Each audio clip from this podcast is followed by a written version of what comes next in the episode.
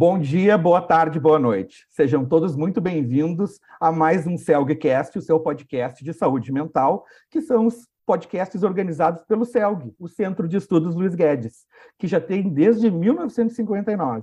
Ele reúne psiquiatras, psicólogos e outros profissionais dedicados à saúde mental e tem um foco principal na formação em especializações e capacitações, principalmente no assunto de psicoterapia, mas em outros também.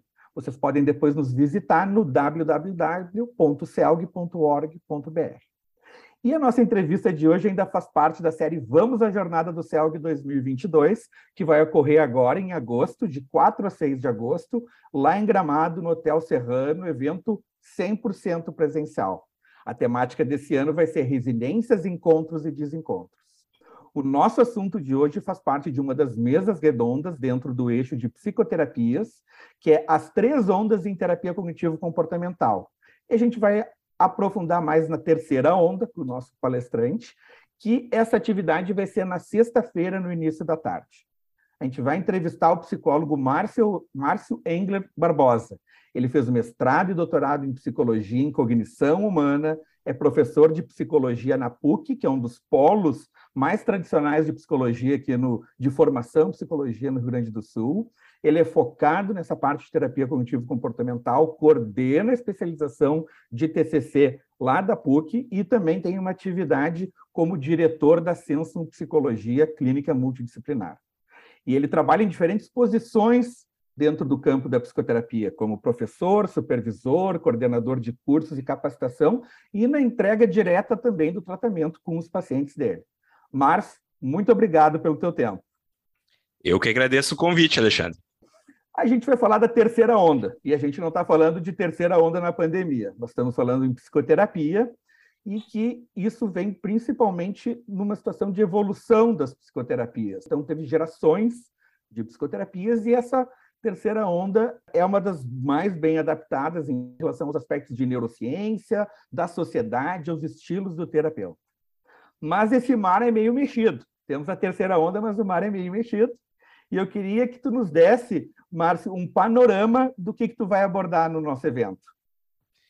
Bom, eu vou falar especificamente sobre essa parte, né? Na mesa vai se abordar também a primeira onda, também a segunda onda. Então a gente vai falar bastante sobre o que, que caracteriza cada um desses movimentos históricos, né? Porque essa ideia de dividir em ondas é tentar dividir um pouco momentos históricos e o que, que vinha se buscando desenvolver nos modelos terapêuticos que foram construídos naquele momento o mar é bem mexido, como tu estava dizendo, né? Porque não é como se os modelos de primeiro ou e segunda onda não existissem mais, ou se eles estivessem ultrapassados, né? Eles têm indicação para uma série de aspectos, uh, e de alguma forma, até quando a gente nomeia como ondas, às vezes, isso gera algum tipo de desconforto em algumas pessoas por causa dessa ideia, mas a ideia da mesa é poder falar sobre aproximações e diferenças, estamos todos no mesmo mar também, né? Apesar de em ondas diferentes, e particularmente eu vou falar falar sobre essa terceira onda, que traz consigo algumas características uh, diferentes, alguns focos diferentes do que as ondas anteriores.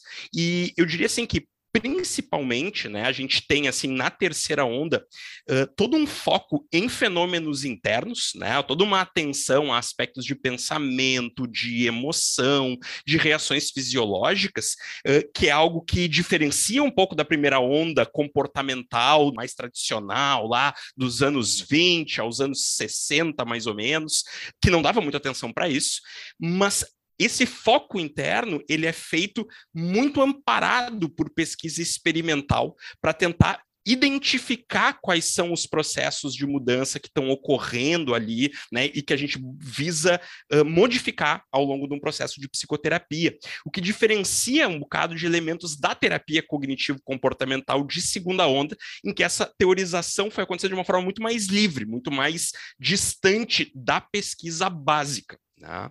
E, e vai né, trazer a atenção para uma série, na terceira onda, uma série de processos, que alguns deles até já são englobados por terapias de segunda onda também, mas que foram mais desenvolvidos nesses modelos, como aceitação, valores, foco no momento presente, maior atenção à relação terapêutica, o uso de técnicas como mindfulness, por exemplo, a partir de uma base filosófica do contextualismo funcional que faz com que a gente chame também esses modelos de terceira onda de terapias contextuais. Excelente, excelente. Essa, esse, importante sublinhar, ressaltar essa situação de, de focar para dentro do paciente ou da experiência dele. Assim. Como é que tu associa, uh, como é que a gente pensa assim, a terceira onda com a temática do evento até, né? Resiliência, encontros e desencontros. Como é que podia pensar isso, Márcio?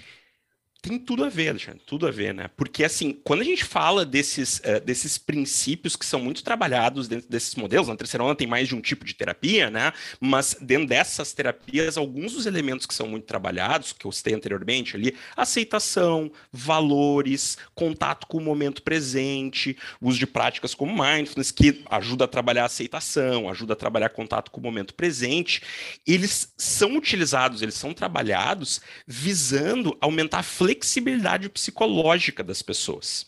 Né? Essa flexibilidade psicológica ela pode ser definida assim como uma habilidade de se adaptar às demandas do mundo ao nosso redor quando fazer essa adaptação é útil para viver uma vida significativa, para viver uma vida orientada pelos nossos valores pessoais. E, na minha visão, isso está diretamente relacionado à ideia de resiliência, né? Da gente poder lidar com os estressores ambientais e continuar tendo uma direção, um rumo significativo na nossa vida, né? E mais flexível, mais saudável. Tá, excelente. Então, uma diferenciação importante aí de outras ondas, não cada onda no, no, no, na sua, no seu local do mar, mas acho que é uma diferenciação importante. E, e, quais são essas abordagens? Quais abordagens fazem parte dessa terceira onda, entre aspas? terapia de aceitação e compromisso, que é o modelo principal com o qual eu trabalho, assim, e o autor da terapia de aceitação e compromisso, Stephen Hayes, foi também quem propôs essa divisão em três ondas. Temos também a psicoterapia analítica funcional, temos a terapia comportamental dialética, a terapia focada na compaixão, a terapia cognitiva baseada em mindfulness, terapia comportamental integrativa de casal, terapia metacognitiva e outros, né? Acho que tô com receio de estar tá esquecendo algum modelo importante aqui, mas acho que cito alguns dos mais famosos, pelo menos. Tá, importante. Até vai, vai ter, durante o evento, vai ter um curso específico até da parte de dialética comportamental, então, para dar atenção a isso. Quando que a gente diz que a terceira onda é a primeira escolha? Ou pelo menos, claro, às vezes talvez um terapeuta de terceira onda vai dizer que é sempre a terceira onda, mas assim, quando que eu posso pensar num nível mais macro, com sustentação empírica, em ó, isso aqui é a terceira onda. Uhum. deveria aplicar a terceira onda, né? É, na verdade, é, é, como tu disse, né? Assim, dá, dá margem para uma série de discussões, mas alguns dos elementos que a gente tem encontrado, assim, né, com, com mais clareza, assim. A terapia de aceitação e compromisso, ela vem sendo muito utilizada no tratamento dos quadros de dor crônica, no tratamento de quadros psicóticos, como a esquizofrenia, e é muito estudada também relacionada à depressão e a transtornos de ansiedade. A gente tem na terapia comportamental dialética um modelo de terapia que foi todo ele construído para trabalhar com a desregulação emocional característica do transtorno de personalidade borderline, mas que também vem sendo nos últimos anos utilizado para trabalhar outros transtornos relacionados à dificuldade de a impulsividade, a controle de impulsos, como por exemplo quadros como comer compulsivo, jogar compulsivo e uma variação dela, né, que é a terapia comportamental radicalmente aberta, muito utilizada para casos de pacientes super controlados, pessoas super controladas, né, que têm dificuldade de expressar emoções, vem sendo desenvolvida nos últimos anos. A gente tem também Uh, a questão da terapia comportamental integrativa de casal como uma abordagem voltada para tratamento de casais, a terapia cognitiva baseada em mindfulness, muito utilizado para o tratamento da depressão, né? Então, assim, para citar alguns dos principais modelos com os achados mais robustos, mas certamente a gente tem uma enormidade de estudos já dentro dessa área com outros quadros além desses que eu estou citando. Tá bom, então é um tipo de psicoterapia aí que tem na caixa de psicoterapias tem, tem, tem ferramentas para diferentes contextos, né?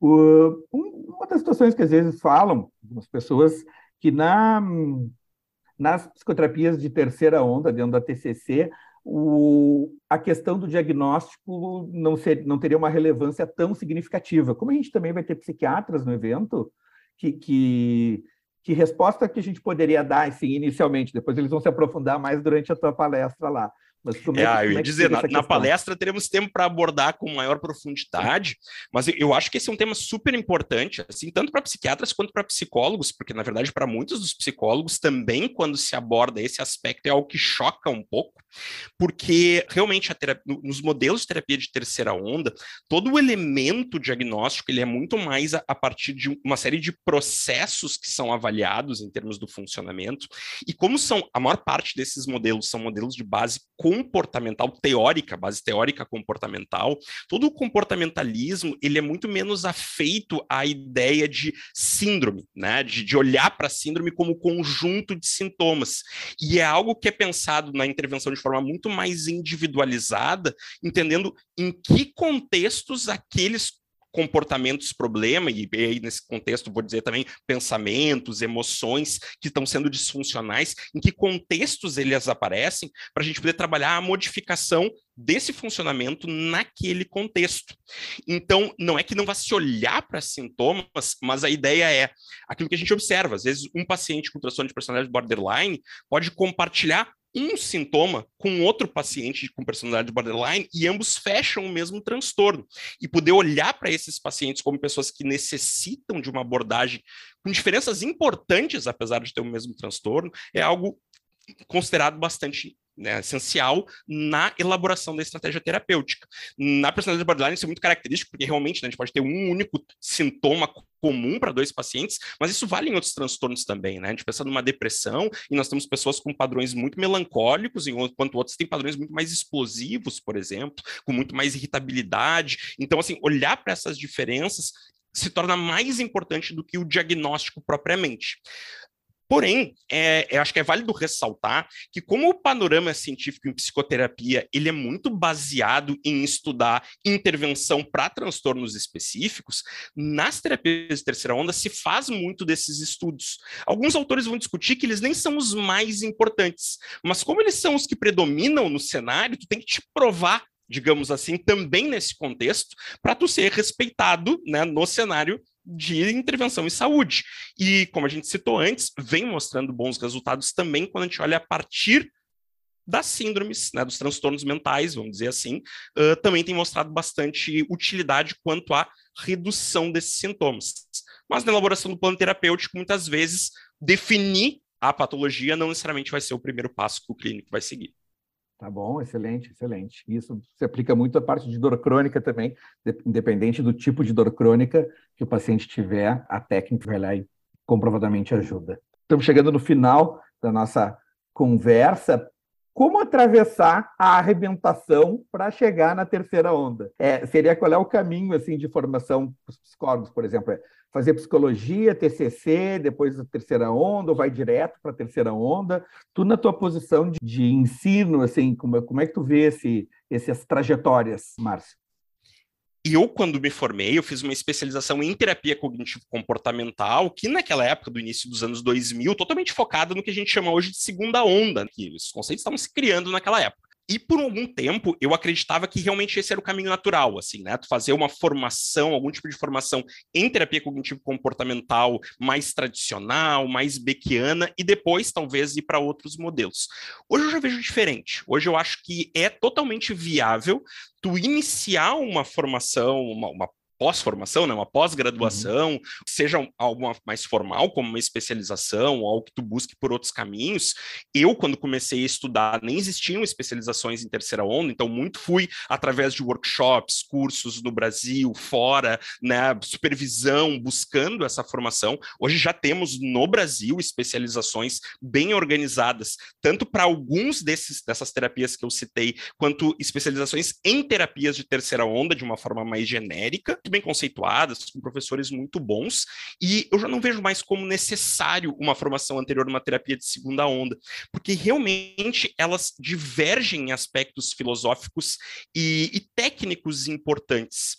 A estrutura da terapia de segunda onda, ela ajuda muito o terapeuta iniciante, mas ao mesmo tempo, e isso foi o que eu senti na minha prática clínica, às vezes também faz com que tu te prenda alguns aspectos que na terapia de terceira onda tu pode desenvolver mais. E não vejo mais como necessariamente uma sequência de passos a ser desenvolvido. Acho que a partir do momento que a gente identifica que aquilo faz, faz sentido para a nossa prática, que mostra resultado para o tipo de paciente com qual a gente quer trabalhar, a gente já tem informações bem sólidas, querendo ir para uma primeira, para uma segunda, para uma terceira onda, dá para começar por qualquer uma delas.